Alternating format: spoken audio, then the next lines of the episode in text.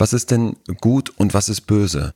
Wenn ich sage, das Kind ist böse, dann tue ich ihm total Unrecht. Ich müsste verstehen, dass dieses Kind hier versucht, irgendwie klarzukommen, dass dieses Kind vielleicht jetzt gerade keine erfolgreiche Strategie hat, um in einem Konflikt zurechtzukommen, dass dieses Kind vielleicht keine andere Möglichkeit sieht, um auf sich aufmerksam zu machen, dass dieses Kind vielleicht auch gerade in diesem Moment nichts anderes weiß, als gewalttätig zu werden, auszurasten, um irgendwie seine Überforderung zu kanalisieren.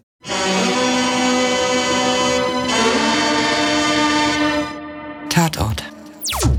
Der True Crime Podcast mit Visavi und Philipp Fleiter. Heute vielleicht eine extra Triggerwarnung. In diesem Podcast thematisieren wir nämlich psychische und physische Gewalt an und unter Kindern und auch Mord und Totschlag. Das kann bei Betroffenen zu posttraumatischen Belastungsstörungen führen. Wir sprechen heute über den SWR-Tatort Marlon, in dem der neunjährige Marlon tot am Fuße einer Treppe in seiner Schule gefunden wird. Er wurde offensichtlich von jemandem die Treppe hinunter in den Tod gestoßen. Die Reaktionen auf den Tod von Marlon sind sehr befremdlich. Es wird nicht unbedingt getrauert um das in Anführungszeichen Problemkind. Marlon war sehr auffällig, ist oft handgreiflich geworden und wurde schnell aggressiv gegenüber Kindern und Erwachsenen. Und genau darum soll es heute gehen. Wie werden Kinder überhaupt zu sogenannten Systemsprengern? Und äh, können Kinder überhaupt in Anführungsstrichen böse sein? Und eben auch die Frage, inwiefern führt das wiederum zu psychischer oder physischer Gewalt seitens der Erwachsenen? Darüber sprechen wir jetzt mit einem Experten, der fast keine Vorstellung mehr braucht, auch weil er heute nicht zum ersten Mal bei uns im Podcast ist. Aber wir nennen jetzt mal ein paar Punkte, durch die man ihn kennen kann und sollte. Zum Beispiel seinen Millionengewinn bei Wer wird Millionär, sein Bestsellerbuch Besser fühlen oder auch seine drei eigenen sehr erfolgreichen Podcasts. Vor allem ist er aber Psychologe und auch als solcher heute hier gefragt. Dr. Leon Windscheid. Hallo und herzlich willkommen zurück. Schön, dass du da bist. Hi Lotti, hi Philipp. Danke, dass ich da sein darf. Ja, sehr schön, dass du wieder da sein darfst. Du bist ja gern gesehener Gast bei uns. Ich würde erstmal so ein bisschen einsteigen wollen. Was sind denn per Definition eigentlich Problemkinder. Das ist ja das Thema des heutigen Tatortes, wobei ich schon das Wort irgendwie schwierig finde. Problemkind, Systemsprenger gibt's ja auch noch als Wort. Ähm, ja, kann man das irgendwie definieren? Ja, äh, ganz, ganz wichtig bei beidem, Problemkind und Systemsprenger, finde ich, dass man sich klar machen muss, dieser Begriff darf nicht das Kind meinen, sondern Systemsprenger, mhm. das ist eigentlich der Prozess, der zwischen dem Kind und dem System passiert. Ne? Darum geht es. Das sagen Expertinnen und Experten immer wieder. Es ist nicht das Kind das Problem und es ist auch nicht das Kind, das das System sprengt, sondern hier passt was äh, auf den ersten Blick nicht zusammen, nämlich das Verhalten des Kindes und das, was da gefordert ist, und dann ist es natürlich total einfach, den Boomern zum Kind rüberzuschieben und zu sagen, du bist das Problem. Das entlastet mhm. gerade all die, die überfordert sind und die denken, naja, wir wissen vielleicht auch nicht so genau, wie soll man mit dem Kind umgehen. Das war ja auch in der Tatortfolge immer wieder zu sehen, wie krass überfordert die Erwachsenen sind, indem man dann sagt, das Problem ist das Kind. Mhm. Mhm. Bei neun- und zehnjährigen bildet sich ja gerade noch die Persönlichkeit aus und die Kinder sind sozusagen auf dem Weg zur Pubertät ein, glaube ich, schon sehr schwieriges Alter. Vielleicht kannst du mal erzählen, was passiert da gerade mit der Psyche von Kindern? Ist es besonders prägend zu der Zeit und wenn ja, warum? Also erstmal passiert ein Leben lang ganz viel in der Psyche von Menschen. Ich weiß, dass viele so rumlaufen und denken, okay, als Kind, da wird so der Grundstein gelegt und da wird in diesen Stein dann irgendwie im Laufe der Kindheit und Pubertät eingemeißelt, wer wir sind und das sind wir dann. Das stimmt aber nicht. Also der Mensch verändert sich ein Leben lang. Das heißt, bis zum letzten Tag äh, veränderst du dich auch in ganz grundlegenden Sachen noch. So grundsätzlich aber ist natürlich der Moment, wo die Kindheit und die Jugend stattfindet, ein ganz wichtiger im, im Gehirn selbst. Und das kannst du dir so vorstellen, dass da unglaublich viele ja, wie so, wie in so einem Wald äh, Gewächse, Gestrüpp mhm. ist, ne? also die Verbindungen im Kopf, in die jetzt die Trampelpfade reingelatscht werden. Also jetzt fängst du an, so auszusortieren, zu strukturieren, Verbindungen zu verstärken und tatsächlich auch welche zu kappen. Mhm. Das heißt, auch so auf neuronaler Ebene passiert in dieser Zeit ganz, ganz viel, weil Dinge zum ersten Mal gemacht werden, weil du lernst, wie Bindung funktioniert, weil du dir was von Erwachsenen abguckst und versuchst zu verstehen. Stell dir das wirklich wie so ein Schwamm vor, der mhm. alles aufsaugt, so ein Kinderhirn, versuchst zu verstehen, wie Leben funktioniert. Das heißt, in dem Alter werden diese Wege vielleicht das erste Mal gegangen oder, oder schleifen sich auch ein in eine bestimmte Richtung, Genau. wenn es schlecht läuft. Richtig. Hm. Jetzt hast du gerade schon gesagt, Problemkind, die Bezeichnung magst du nicht, weil das das Kind zum Problem macht, aber das muss ja auch irgendwo herkommen, dass Kinder in Anführungsstrichen auffällig werden. Also welche Rolle spielen denn dabei die Eltern oder auch die erwachsenen Bezugspersonen bei dem Kind, ähm, wenn das Kind in Anführungsstrichen auffällig wird? Für mich ist immer so ein Begriff dabei ganz spannend, den viele nicht auf dem Radar haben, und zwar sozial schwanger. Du äh, weißt natürlich, irgendwann ist deine Mutter schwanger mit dir, dann sitzt du in deren Bauch und isst, was die isst, zumindest im übertragenen Sinne, ne? Und äh, kriegst deren Leben indirekt äh, als Kind in diesem Bauch mit. Das ist die Schwangerschaft, die haben wir alle vor Augen. Aber sobald du aus dem Bauch rauskommst und dann als kleines Baby da auf der Welt bist, gibt's immer noch eine soziale Schwangerschaft. Du bist ja nicht plötzlich losgekoppelt von deinem Umfeld. Und auch wenn die Nabelschnur durchgeschnitten ist, hängst du ja noch massiv von den Menschen ab, die um dich herum stattfinden. Das ist dann nicht nur die Mutter, das kann genauso auch der Vater sein oder andere Bezugspersonen, die da sind. Und von diesen Leuten musst du jetzt verstehen, musst du jetzt lernen, wie Leben funktioniert. Das heißt, da guckst du dir unfassbar viel ab. Und das oft gemeine ist, du kannst dir natürlich auch unbewusst ganz, ganz viel Falsches abgucken. Ne? Wird da viel geschrien? Wie wird mit Konflikten umgegangen? Es ist gar nicht so, dass Konflikt oder Streit nicht stattfinden darf, aber wenn da so eine Art von, sag ich mal, destruktiver Konflikthaltung herrscht, ne? dass vielleicht auch Gewalt stattfindet, dass das immer eskaliert. Es geht auch andersrum, dass immer nur in sich reingefressen wird und nach außen hin wird dann ausgestrahlt. Alles ist super, alles ist klasse, obwohl das überhaupt nicht der Fall ist. Wir hatten das bei den Eltern in dem Tatort ja auch immer wieder, dass du dachtest, ey Leute, ihr kehrt hier so, so viel unter den Teppich, hier sind so viele Konflikte, die scheinbar nicht angesprochen werden, dass sich ein Kind sowas abguckt. Absolut. Gibt es irgendwelche bestimmten Formen von Gewalt, die unter Kindern häufiger auftreten als andere? Und ist es jetzt eher psychische oder physische Gewalt? Ich möchte erstmal, dass wir da gar nicht so streng äh, die Grenze ziehen, weil Gewalt ist erstmal Gewalt und dass Kinder in der Lage dazu sind, Gewalt auszuüben, ist jedem klar, der schon mal mit Kindern zu tun hatte. Die Kernfrage, die wir dann eigentlich stellen müssen, ist das Warum. Warum übt dieses Kind jetzt Gewalt aus? Und da können die im Zweifel völlig unterschiedliche Formen nutzen. Wenn man jetzt merkt, man ist körperlich unterlegen, dann wird vielleicht umgeschaltet auf die psychische Gewalt. Und umgekehrt, ne, wenn ich merke, ich komme jetzt hier mit Hauen, Treten, Beißen, Kratzen weiter, dann mache ich mir gar nicht erst die Mühe, mir irgendwas zu überlegen, wie das vielleicht auch auf einer psychischen Ebene noch wehtun könnte. Was ich ganz interessant finde, du hast es gerade selber schon so ein bisschen anklingen lassen, in diesem jungen Alter kann man sich das eigentlich gar nicht vorstellen, dass Kinder schon gewalttätig sind. Man sagt ja auch irgendwie unschuldig wie ein Kind. Ist Ja. diese Vorstellung vom Kind, das eigentlich komplett gut ist, naiv? Ja, wahrscheinlich schon, oder? Vorsicht, was ist denn gut und was ist böse? Und da finde ich es eigentlich immer ganz interessant, nicht einfach so zu tun, als wären Kinder jetzt völlig andere Menschen als Erwachsene. Erstmal sind wir ja alle Menschen. Und die Frage nach dem Gut oder Böse erlebe ich auch immer wieder dann eben im Umgang mit Erwachsenen. Ist jetzt jemand, der eine schlimme Straftat begeht, ist der böse? Ist das ein böser Mensch? Ne? Da kannst du dir jetzt ja von bis vorstellen. Ich habe mit Bankräubern gesprochen, ich habe mit Mördern gesprochen, ich habe mit äh, Zuhältern gesprochen, ich habe mit schlimmsten Sexualstraftätern gesprochen, wo du so wirklich dachtest, ist jetzt tatsächlich der Mensch das Böse? Oder, und das finde ich eigentlich die viel wichtigere Sichtweise, müssen wir nicht immer versuchen zu trennen, Mensch und Tat. Denn wenn ich diesen Leuten dann zugehört habe, nochmal, ich bin jetzt bei den Erwachsenen, bevor ich gleich zu den Kindern komme, habe ich immer wieder gemerkt, Moment mal, da gab es etwas in der Vorgeschichte. Und oft nicht nur etwas, sondern da gab es grausame Vorerfahrungen. Die haben vielleicht selber Gewalt erlebt, sodass wenn du zugehört hast, du irgendwann dachtest, okay, jetzt kommt es mir gar nicht mehr so absurd vor, dass du diese Tat begangen hast. Wir haben das hier schon mal gehabt, dass wir gesagt haben, wir müssen unterscheiden zwischen Verständnis und Verstehen. Ne? Ich habe kein Verständnis dafür, dass jemand anders wen anderen umbringt, aber ich kann vielleicht verstehen, wenn ich dem zuhöre, wieso die Person das gemacht hat. Und jetzt zu den Kindern. Wenn ich sage, das Kind ist böse, dann tue ich ihm total Unrecht. Ich müsste verstehen, dass dieses Kind hier versucht, irgendwie klarzukommen, dass dieses Kind vielleicht jetzt gerade keine erfolgreiche Strategie hat, um in einem Konflikt zurechtzukommen. Dass dieses Kind vielleicht keine andere Möglichkeit sieht, um auf sich aufmerksam zu machen. Dass dieses Kind vielleicht auch gerade in diesem Moment nichts anderes weiß, als gewalttätig zu werden, auszurasten, um irgendwie seine Überforderung zu kanalisieren. So, und dann zu sagen, du bist böse Kind, da kann man eigentlich nicht viel machen, was ungerechter wäre. Denn man muss dann an der Stelle und gerade bei Kindern nochmal besonders trennen zwischen Mensch und Tat. Ja, voll. Ein Fall, der so ein bisschen an die Geschichte des Tatorts erinnert, hat sich 2017 in Schaumburg in Niedersachsen zugetragen. Wahrscheinlich kennt ihr beide den Fall auch, mhm. gehe ich jetzt mal stark davon aus. Du kennst ja sowieso jeden Fall, Philipp. um das aber nochmal kurz zusammenzufassen. Da haben drei Drittklässler einen ihrer Klassenkameraden verprügelt.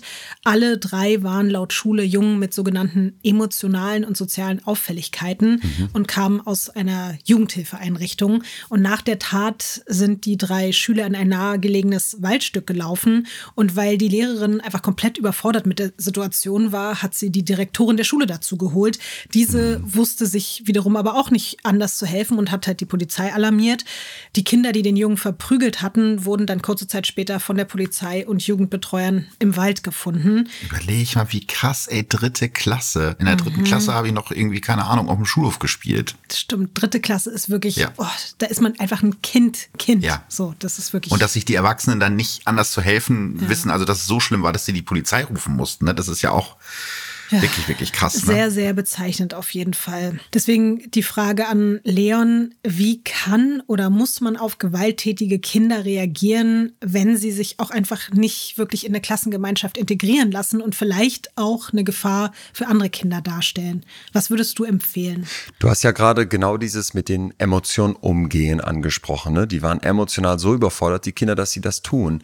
Und das ist eben genau der Punkt, den wir eben schon hatten beim Systemsprenger. Hm. Dieses Kind, du hast gesagt, die kamen aus Hilfeeinrichtungen, die haben vielleicht nicht gelernt als Kinder, dass sie bedingungslos gemocht werden. Mhm. Und das meine ich nicht als Vorwurf an die Hilfseinrichtungen, die sind oft großartig, sondern an das, was da vorher mit den Eltern passiert sein mag, damit du überhaupt in so eine Einrichtung kommst. Diese Kinder haben vielleicht nicht gelernt, ich kann mich auf die Umwelt verlassen. Mhm. Wenn A gesagt wird, dann wird auch A passieren, ne? Sondern die werden mit ganz, ganz viel Unsicherheit aufgewachsen sein, mit einer ganzen Reihe von Schwierigkeiten, die Kinder wie du und ich, hoffe ich jetzt mal, nicht hatten. So, und ich weiß das von meiner Mutter, die jahrelang Hauptschullehrerin war, dass das dann auch unfair wäre, jetzt den Lehrern da den Schuh anzuziehen und zu sagen, ihr mhm. müsst jetzt hier mit sowas klarkommen, weil das Kind in diesem Moment einfach ein Defizit mitbringt, was das normale Schulsystem an der Stelle dann überhaupt nicht wegcovern kann. Ne? Wenn du mhm. nicht gelernt hast, wohin bringe ich denn welche krassen fordernden Gefühle? Das kennt jeder von uns. Du bist mal so wütend, dass du wirklich das Gefühl hast, ich pack das nicht mehr, mir rutscht die Hand aus, ne? ich, ich schlag vielleicht auch mal. Aber wenn du das Glück hattest, in Anführungsstrichen normal aufzuwachsen, dann hast du Möglichkeiten gelernt, damit umzugehen. Das wird diesen Kindern fehlen und dann kann sich das hochschaukeln. Ne? Die merken, mhm. dass die anecken mit ihren ersten Aussätzen. Dann merken die, dass die noch mehr anecken. Denken wir noch mal an Marlon, der hat ja wirklich von allen signalisiert bekommen, ey, du bist das Problem.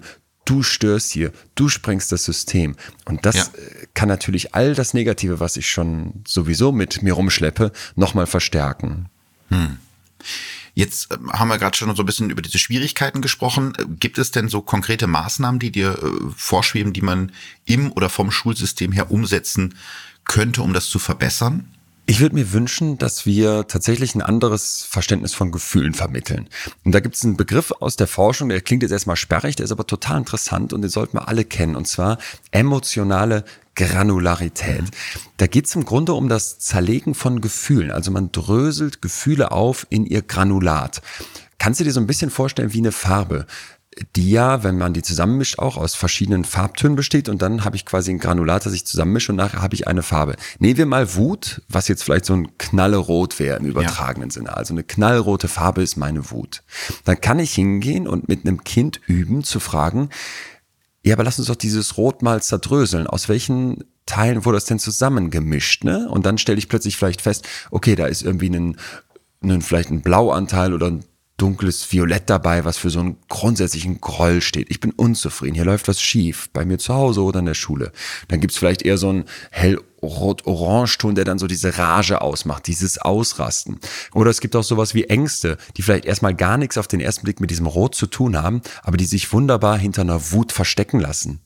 Und wenn man das macht, und das habe ich jetzt nicht frei erfunden, sondern es wurde in Studien eben untersucht, dann lernt das Kind seine Gefühle besser einzuordnen.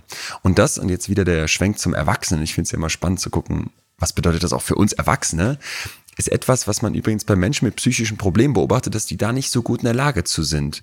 Die haben festgefahrene Gefühlsmuster und wissen jetzt nicht, wie sie flexibel damit umgehen können. Mhm. Bringe ich mir bei, Gefühle zu zerlegen, mal hinter meine Gefühle zu gucken kann ich plötzlich viel zielgerichteter, viel flexibler damit umgehen, darauf reagieren. Und darum wird es mir gehen. Ne? Wir haben viele, viele Fächer auf dem, auf dem Stundenplan, aber ich glaube, so den Umgang mit Gefühlen und überhaupt das Thema Psychologie mhm. vermisse ich da weitestgehend. Ab wann kann denn so ein junges Kind überhaupt wirklich ein Täter sein, also von der Reife her? Weil man ja. möchte ja diesem Kind quasi auch gar keine wirkliche Schuld zusprechen. Also können so junge Kinder auch überhaupt als Täter bezeichnet werden? Da gibt es ja eine klare Unterscheidung in unserem Gesetz, die wirst mhm. du besser kennen als ich, aber es gibt ja absichtlich solche Altersgrenzen, obwohl man ja. dann sagt, du bist jetzt erst äh, strafmündig, heißt das, ne? Ich, ab ja, 14, genau. 13, 14? 14, also ab 14 kannst du strafrechtlich äh, belangt werden, allerdings nach Jugendstrafrecht. Ne? Und so. bis 21 kannst du theoretisch nach Jugendstrafrecht noch verurteilt ja. werden. Also es ist so eine weite Range eigentlich. Äh, es ist eine weite Range, aber das finde ich eigentlich absolut richtig. Irgendwo muss man natürlich die Grenzen setzen. Jetzt könnte man sagen, was ist denn auch mit einem 13-Jährigen, der schon besonders reif ist? Hm. Naja, aber Vorsicht, ne? grundsätzlich erkennt doch dann unser Rechtssystem hier erstmal etwas an, was ganz wichtig ist. Unter 14 einem Kind, das eben erst lernen muss, in dieser Welt irgendwie zurechtzukommen, das irgendwie erst verstehen muss, wie das hier alles läuft und dem die Erwachsenen das beibringen müssen, wo wir als Gesellschaft eine Verantwortung haben, zu sagen, du bist schuld, du bist Täter, das wäre unmenschlich, das wäre ungerecht. Und deswegen ist es absolut richtig, da zu differenzieren, auch wenn es natürlich schwierig ist, so einen genauen Cut-off-Wert zu ziehen, weil du weißt auch, bei Kindern, in, gerade in diesem Alter, ist ein Jahr äh, gefühlt ein Lichtjahr, kann ein Quantensprung sein. Mhm. Deswegen schwierig, da genaue Cut-off-Werte zu setzen. Grundsätzlich aber zu sagen, ey, bis zu einem gewissen Punkt wäre das total unfair, dem Kind jetzt hier eine, eine Strafmündigkeit äh, anzuhängen. Das finde ich total wichtig und richtig. Ähm, in dem Film vermittelt ja die Mutter von Marlon ihm die ganze Zeit so das Gefühl, eigentlich alle um ihn herum, dass er schwierig ist, mhm. in Anführungsstrichen. Ähm, was macht das mit einem Kind, wenn es immer hört, du bist schwierig? Vielleicht fragt man sich einfach mal, was das mit einem selber macht. Ne? Und mhm. ich höre das immer wieder von Leuten, die eben in Therapie sind oder mit psychischen Problemen konfrontiert sind in ihrem Leben, dass die dieses Du bist nichts wert, du mhm. bist nicht liebenswert, dich mag man nicht, äh, eingetrichtert bekommen. Mal von sich selber auch ein Stück weit, das muss man auch dazu sagen, mal mhm. eben von der Umwelt und mal ist es auch mehr so ein, ich achte nur darauf, was schief läuft, ich gucke mir nur das an, wo ich vielleicht denke, dass Leute mich schlecht finden können. Mhm. Aber ganz, ganz oft, und das ist jetzt mein Punkt, haben diese Leute genau wie Marlon in der Vergangenheit gelernt, dass sie das Problem sind. Den hat man beigebracht, du bist nicht einfach nur liebenswert, weil du da bist als Mensch, sondern mhm. du musst irgendwie liefern, du musst funktionieren, du darfst nicht anecken. Und wie sehr ein Menschenleben das beeinflussen kann und auch langfristig angreifen kann, das sieht man dann halt eben oft erst Jahre später, aber dieser Grundstein äh, kann in der Jugend gelegt werden. Ein gutes Beispiel für ein auch wieder in Anführungszeichen schwieriges Kind gibt es ja zum Beispiel im Film Systemsprenger. Hast du den auch gesehen, Philipp? Nee, leider nicht, aber ich habe gehört, dass man oh. ihn unbedingt mal gesehen haben sollte. Unbedingt. Okay, kommt auf die unbedingt. Watchlist. Unbedingt. Das, ich habe sofort auch daran gedacht. Systemsprenger von Nora Fingscheid, unglaublich guter Film. Da geht es um ein neunjähriges Mädchen, das unter unkontrollierten und scheinbar eben auch unkontrollierbaren Wutausbrüchen leidet. Die nimmt auch immer wieder an Anti-Aggressionstrainings teil, wechselt mhm. zwischen Pflegefamilien und Psychiatrie und Kinderheim. Ganz, ganz schlimm mit anzusehen. Auch da ist so ein bisschen die Frage, werden Kinder meistens im Affekt gewalttätig oder gibt es auch Kinder, die Gewalttaten wirklich planen?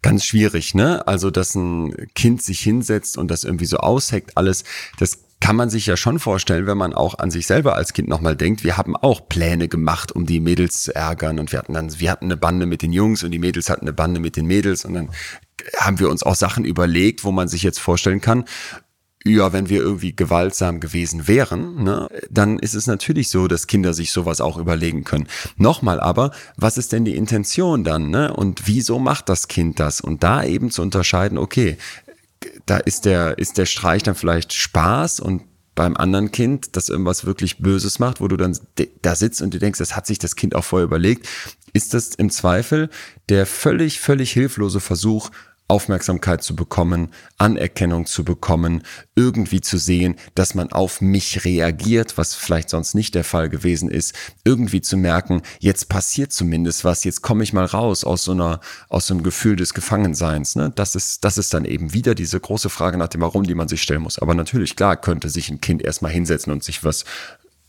da ist wieder das schwierige Wort, wirklich Böses überlegen. Mhm. Im Tatort verhält sich besonders auch noch ein anderes Kind, nämlich Madita, sehr ungewöhnlich und sehr manipulativ auch Erwachsenen gegenüber. Mhm. Da gibt es zum Beispiel die Szene, in der sie Kommissarin Odenthal quasi wirklich dazu zwingt, wegzugehen und sie ja einfach keinen Bock hat, länger befragt zu werden, indem sie eben nach Hilfe von ihrem Vater ruft. Warum versuchen Kinder andere zu manipulieren. Wie kommt das und woher lernen die das überhaupt? Ja, das ist jetzt wieder, ne? Ich gucke mir an, was funktioniert mhm. und sehe, dass Erwachsene auch permanent manipulieren, mhm. dass Erwachsene bestimmte Sachen machen, wo du genau weißt, das, das wäre ja völlig unfair, dem Kind zu unterstellen, dass es sowas nicht spüren kann. Natürlich, Kinder sind sensibel, Kinder sind ja, äh, empathiefähig, Kinder bekommen ganz, ganz viele Zwischentöne mit, ne? Und auch oft viel, viel direkter, viel ehrlicher, als wir Erwachsene denen das vielleicht zutrauen. Da hat diese Madita vielleicht irgendwo schon mal gesehen, ah, wenn ich jetzt etwas tue, von dem ich weiß, dass das dann bei anderen in diesem Fall würde es ja, man, würde man ja vermuten, ey, die, die Kommissarin bedrängt jetzt irgendwie das Kind und dann muss der Vater sofort einschreiten und vor diesem Urteil hat die Kommissarin natürlich Angst. Sowas kann sich ein Kind natürlich abgeguckt haben und ist dann in der Lage dazu, das nachzumachen. Lernen am Modell, ne, ist so ein, eine der grundlegenden Sachen, die wir in der Psychologie haben. Ja, das ist, glaube ich, ein ganz, ganz wichtiger Punkt, weil einfache Lösungen sind nie die richtigen Lösungen eigentlich. Ähm, im Fall Schaumburg, über den wir gerade schon gesprochen haben, und auch im Film sind eigentlich alle überfordert. Ne? Die Eltern, die Lehrerinnen und Lehrer und keiner weiß sich mehr so richtig zu helfen. Was würdest du denn jetzt raten, wenn ich ein Elternteil wäre oder eine Bezugsperson und merke, da ist ein Kind aggressiv? Ähm, was wäre dein Tipp? Was kann man da tun? Grundsätzlich erstmal Ruhe bewahren. Ne? In dem Moment, wo jemand austickt, wütend wird, dann hilft es natürlich nicht, wenn ich das noch mit hochschaukle. Gefühle, Emotionen sind ansteckend. Mhm. Das heißt, wenn jetzt vor mir das Kind sitzt und ausrastet, stinksauer ist und ich mich nicht im Griff habe, um dann darauf anders zu reagieren, als mit auszurasten, äh, dann mache ich einen Fehler. Also Ruhe bewahren an eins. Dann der zweite Punkt, ich darf von, meinen, von meinem Standpunkt jetzt nicht einfach abweichen. Ich muss konsequent bleiben, auch wenn das unangenehm ist. Ne? So, heißt ja. aber ja nicht, dass ich dann sage, ich werde dann irgendwie eiskalt oder ich ziehe das jetzt wie so ein, wie so ein äh, Gefängniswärter da durch, sondern dass ich vielleicht sage, ja, hier bleibe ich jetzt klar, hier sind die Regeln auch klar gesetzt, aber in einem nächsten Schritt, vielleicht wenn die krasseste Wut mal abgeklungen ist, versuche ich zu verstehen, versuche mal mit dem Kind in Ruhe zu sprechen. Was hast du da gefühlt? Hm. Warum hast du das gefühlt? Ne? Wie bist du damit umgegangen zu reflektieren? Und ein dritter ganz wichtiger Punkt ist, dass ich dem Kind eben ein Umfeld liefern muss, wo es sich verlassen kann, wo es weiß, dass es mit seinen Gefühlen nicht einfach sofort aneckt, sondern wo es auch eine gewisse Stetigkeit hat, ne, und sich auf, ja, so die ganz grundlegenden Sachen, ich werde gemocht, ich bin nicht der Fehler, ich bin nicht das Problemkind, dass es da weiß, das habe ich auf der Habenseite, darauf kann ich mich sicher einstellen. Ich würde jetzt zum, zum Schluss gerne nochmal auf den, auf den Tatort zurückkommen. Ähm, da werden ja gerne Themen angeschnitten, die irgendwie gesellschaftlich relevant sind, in diesem Fall ja auch wieder.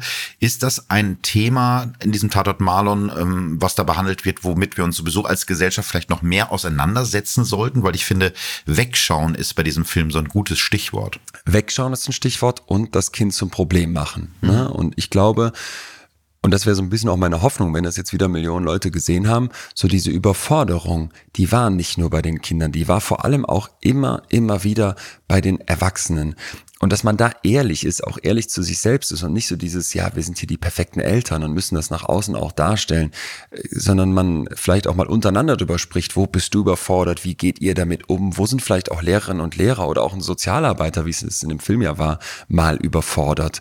Dass das ein ganz zentraler Punkt ist, ne, weil all die Ansprüche, du wirst bedingungslos gemocht, du darfst auch mal Fehler machen und du darfst auch mit deinen Gefühlen mal Schwierigkeiten haben, die wir an Kinder haben sollten. Die mhm. dürfen und müssen wir auch an uns Erwachsene haben. Du bist ja neben deiner Tätigkeit als Podcaster und Psychologe auch Autor. Könntest du dir denn vorstellen, selbst auch mal ein Drehbuch für Tatort zu schreiben? Und wenn ja, wow. worum würde es gehen? Also ich saß da, als ich es geguckt habe und habe gedacht, oh mein Gott, das ist wirklich so ein Handwerk und das würde ich mir überhaupt nicht zutrauen. Die achten ja auf so viele Kleinigkeiten, wo dann nochmal schnell eine Spannung aufgebaut wird oder auch wie so eine Geschichte in dieser Kürze auch erzählt mhm. werden kann. Klar. Deswegen, ähm, ich glaube, ich könnte das nicht. Aber wenn ich mir was aussuchen dürfte, dann es wäre so ein äh, True Crime Podcaster aus irgendeinem so aus irgendeiner mittelgroßen deutschen Stadt und der würde vielleicht auf Tour gehen mit seinem Programm und dann am ersten Abend von so einem Publikum, von dem er sich so viel erhofft hatte, dass er irgendwie nicht ganz zufrieden ist, entführt. Oh. Und man weiß dann nicht, wer es war. Und es wird so ein bisschen wie Mord im Orient Express, am Ende waren es alle. Das gefällt mir sehr gut. Also ähm, es klingt nach einer spannenden Story. Ich würde es auf jeden Fall angucken ja. und ich würde mir wünschen, dass du dann auch eine kleine ja. Gastrolle übernimmst. Das würde. Ähm, Leon, vielen, vielen Dank für deine Zeit. Es hat einen großen Spaß gemacht. Danke Lotti, danke Philipp. Weiter alles Gute. Tschüss. Tschö. Es war ein unglaublich schweres und schwieriges Thema irgendwie auch, aber auch einfach mal wichtig, sich damit auseinanderzusetzen. Absolut. So, Philipp, jetzt ist aber auch mal wieder Zeit für ein Fazit, oder? Ich bin sehr gespannt, weil ich hoffe, dass wir uns da heute einig sind. Der Film in drei Worten. Also wenn man jetzt ganz pessimistisch ist, dann könnte man vielleicht sagen, Schule ist Horror. ja. Ich hätte jetzt gesagt, alle brauchen Hilfe. Ist ein bisschen optimistischer und passt auf jeden Fall auch sehr gut. Ja. Aber damit meine ich auch wirklich, dass nicht nur das Kind oder die Kinder ja. Hilfe brauchen, sondern auch die Erwachsenen und alle brauchen irgendwie einfach Hilfe. Keiner kommt alleine klar.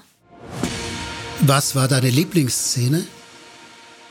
Finde ich schwierig. Da gab es gleich mehrere. Also vor allem der Anfang mit dem Schulfest, den finde ich total heftig. Ist auch mhm. sehr, sehr gut inszeniert. Gar äh, am Anfang äh, eine lange Einstellung und du siehst diese bunten Kinderzeichnungen, die spielen Kinder auf dem Schulhof und trotzdem weißt du, da passiert jetzt gleich wirklich was ganz mhm. Furchtbares, auch unterstützt durch die Musik.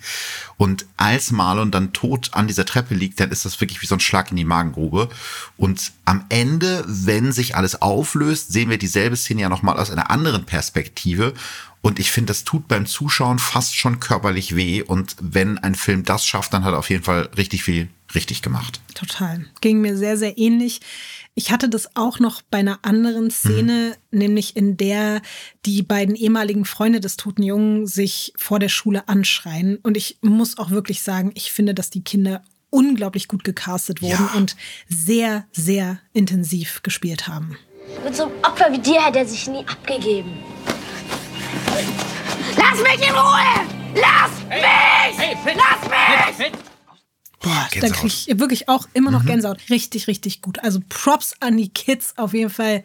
Die haben das großartig gemacht. Was war das beste Zitat? Es hat nach dem Abgang von Kopper ein bisschen gedauert, aber mittlerweile sind Lena Odenthal und ihre Kollegin Johanna Stern ein richtig gutes Team geworden und das hört man zum Beispiel sehr schön in dieser Szene hier. Ah, falls Sie wissen wollen, wo meine Frau ist, sie ist beruflich sehr viel unterwegs. Aber naja, wir kriegen das auch ohne sie ganz gut gewuppt hier. Erstaunlich, nicht? Nö. 21. Jahrhundert? Das fand ich schön trocken. Also dieses Nö kam, so richtig schön trocken raus. Hat mir gut gefallen. Was bleibt hängen? Also mir wird der Film als sehr guter Tatort äh, in Erinnerung bleiben, mit wirklich großartiger Musik und mit super Schauspielern. Das hast du ja gerade auch schon gesagt, Lotti. Mhm. Und äh, ich hier für meine äh, Strichliste mit den meisten Tatort-Nebenrollen konnte wieder Striche machen. Der gemobbte Hausmeister ist Georg Blumreiter und das ist seine 14. Tatort-Nebenrolle. Wow. Das dürfte relativ nah am Rekord sein. Und gut, auf der anderen Seite haben wir natürlich in der Hauptrolle Ulrike Volkerts, die ist halt mhm. eine Bank, ne? Die, die spielt Lena Odenthal nicht, die ist eigentlich Lena Odenthal. So hat sie es mir ja auch schon im Interview erzählt. Da gab es mal eine Phase, wo man wollte, dass diese Kommissarin Lena Odenthal einfühlsamer ist, weiblicher ist, ähm, was immer das heißt. Ja, da kann man ja sicher auch noch mal darüber streiten. Ja, insgesamt ist Marlon fast so ein bisschen mehr wie ein Drama. Also jetzt nicht so ein klassisches Krimi-Stück, auch wenn man natürlich mitraten kann. Und das enthüllt sich so Stück für Stück. Und auch wenn es ein paar Längen gibt, hat mich die Geschichte wirklich mitgenommen. Und äh, auf jeden Fall deshalb eine solide Nummer für den Sonntagabend. Ich finde sogar echt mehr als solide, muss ja, ich okay. jetzt mal sagen an dieser Stelle. Irgendwie ging das bei mir schon direkt mit dem Intro los. Ja. Dieses kleine, liebevolle Detail, dass da die ganzen Namen im Vorspann in Kinderschrift geschrieben waren, sowas mag ich einfach sehr. Da war ich schon so, okay, alles klar, ich glaube, ich werde diesen Film mögen und auch wirklich einfach die ich habe es schon erwähnt, aber ich muss es nochmal sagen, die sehr mitreißende Darstellung vor allem der kleinen Schauspielerinnen und Schauspieler wird mir absolut im Gedächtnis bleiben. Apropos Schauspieler, Lotti, das wollte ich dir schon die ganze Zeit erzählen. Ähm, rate mal, wer seine Lieblingskommissare in echt getroffen hat. Wow, also ich war es nicht. Ich war es leider nicht. Wo, wie, wann hast du sie getroffen? Also, ähm, vielleicht jetzt mal für diejenigen, die die erste Tatort-Podcast-Folge mit uns beiden hören. Ich bin ja erklärter Tatort-Dortmund-Fan, mhm. Faber Ultra. Und ähm, ich war für Dreharbeiten in Köln. Ach, und dann saßen da drei Leute zusammen. Ich dachte, ah, das ist Jörg Hartmann, das ist Rick Okon und das ist Stefanie Reinsberger. Wow. Also das komplette Team vom Tatort Dortmund. Und ich habe wie, wie ein schnell Creep, hat dein Herz geschlagen, Philipp? Sehr schnell. Ich habe wie ein Creep immer so von meinem Frühstück rübergeguckt und überlegt, ah, kannst du da jetzt hingehen? Die sind ja jetzt wahrscheinlich oh. auch gerade, haben auch keinen Bock, mit irgendwem zu reden oder so, weil die frühstücken und müssen wahrscheinlich gleich arbeiten. Aber ich konnte dann die Gelegenheit nicht verstreichen lassen und äh, bin dann, nachdem ich fertig war, eben einfach rübergegangen zum gegenüberliegenden Hast Tisch. du dich getraut? Ja, ich habe mich getraut. Ich habe meinen Mut zusammengenommen. Und da haben wir da bestimmt noch so 20 Minuten geschnackt irgendwie. Wirklich? Ja, das musste ich ja ausnutzen als, als Mega-Fan. Und ähm, wir hatten ja, äh, also ich habe ihn ja interviewt äh, in der Sonderfolge und das mhm. war ja mhm. kurz bevor der Folge, die unser Herz zerstört hat, also ja. also deins und meins, ja. ne? Also der, der Tod von Böhnisch. Ja. Und ich habe gesagt, boah, Jörg, du hast mich echt ganz schön verarscht in dem Interview. Du hättest ja auch ruhig mal was sagen können. Und dann hätte sie, ja, er hätte sich schon die ganze Zeit zusammengerissen und hat Angst, dass er zu viel sich verplappert. Mhm. Und wenn man sich die Folge mit dem Wissen von heute anhört, verrät er es eigentlich schon. Es ist ja eine Liebesgeschichte. Aber ähm, wenn das jetzt wirklich ausgelebt wird, dann ist es vielleicht auch problematisch, ne? weil dann geht auch ähm, etwas verloren, was bis jetzt, manchmal ist es spannender, die Dinge unterm Deckel zu halten, aber trotzdem präsent zu haben. Also das war ganz schön schlau von ihm. Und die beiden drehen gerade, oder die drei haben den aktuellen Dortmunder Tatort gedreht, ähm, der allerdings erst nächstes Jahr rauskommt. Und was ich schon rausfinden konnte für dich und für euch, es ist die Folge, die Jörg Hartmann im Interview angekündigt hat. Es geht nämlich in Fabers Vergangenheit. Wir lernen Fabers mhm. Familie kennen und er trägt einen langen Vollbart. Also wir können davon ausgehen, dass Faber wieder ein bisschen abgefuckter ist als in den letzten Folgen. Geil, was du alles, also hast du ja richtig gearbeitet. Investigativ habe ich da am Frühstückstisch was rausgefunden. Also ich finde es toll, dass du es gemacht hast. Ich muss ehrlich sagen, ich hätte mich, glaube ich, nicht getraut. So, ich bin da wirklich leider sehr, sehr schüchtern, was sowas betrifft. Aber deswegen umso mehr Props, dass du es gemacht hast. wir können ja schon mal auf die nächste Woche gucken. Ja. Da sprechen wir über Jugendkriminalität, Gewalt unter Teenagern und Straftaten aus Langeweile und wir werfen einen Blick darauf, welche Rolle Drogen in diesem Zusammenhang spielen. Ich bin schon sehr gespannt. Ich auch. Ciao, Philipp. Tschüss, Lotti. Tschüss. Bis nächsten Sonntag. Tschüss.